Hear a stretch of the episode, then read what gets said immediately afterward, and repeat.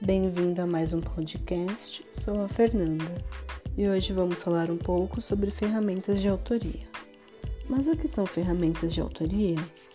Ferramentas de autoria nada mais são que módulos de criação de cenas, imagens, textos e movimentos com estruturas e procedimentos já pré-programados.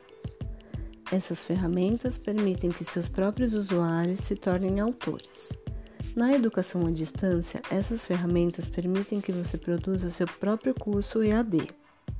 As ferramentas de autoria possuem algumas principais vantagens. Uma delas é baixo custo. Isso significa que é possível produzir conteúdo sem a necessidade de contratação de uma equipe especializada, que muitas vezes costuma apresentar um alto custo agilidade na produção, com a utilização de templates que são telas pré-organizadas para receber o conteúdo. E por fim, facilidade na manutenção e atualização. A ferramenta nos permite atualizar o conteúdo sem custo adicional e sem necessidade de negociar prazos com terceiros. Mas como escolher uma ferramenta de autoria? Tenha em mente os recursos que você quer incluir nos cursos. Observe se é possível incluir vídeos, PDFs, podcasts e outros materiais externos. Quais atividades podem ser criadas e se a personalização de telas pode ser realizada.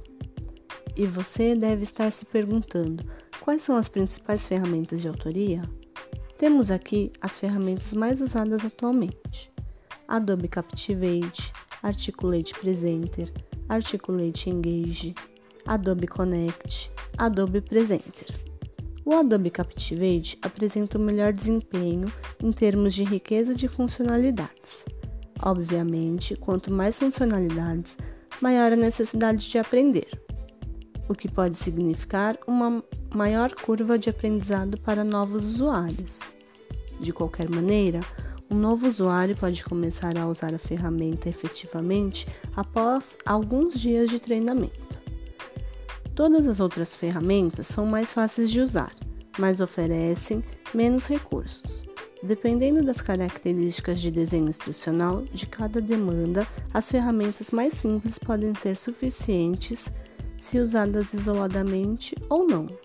Eventualmente, pode ser necessário combinar o uso de uma ou mais ferramentas. Enfim, ao avaliar as diversas opções de ferramentas de autoria, é provável escolher duas ou três como as melhores para suportar as suas demandas de desenvolvimento. Normalmente, uma delas será a ferramenta principal e as demais serão usadas para solucionar necessidades mais específicas. Gostou e quer saber mais? Voltaremos com mais assuntos nos próximos podcasts. Não perca!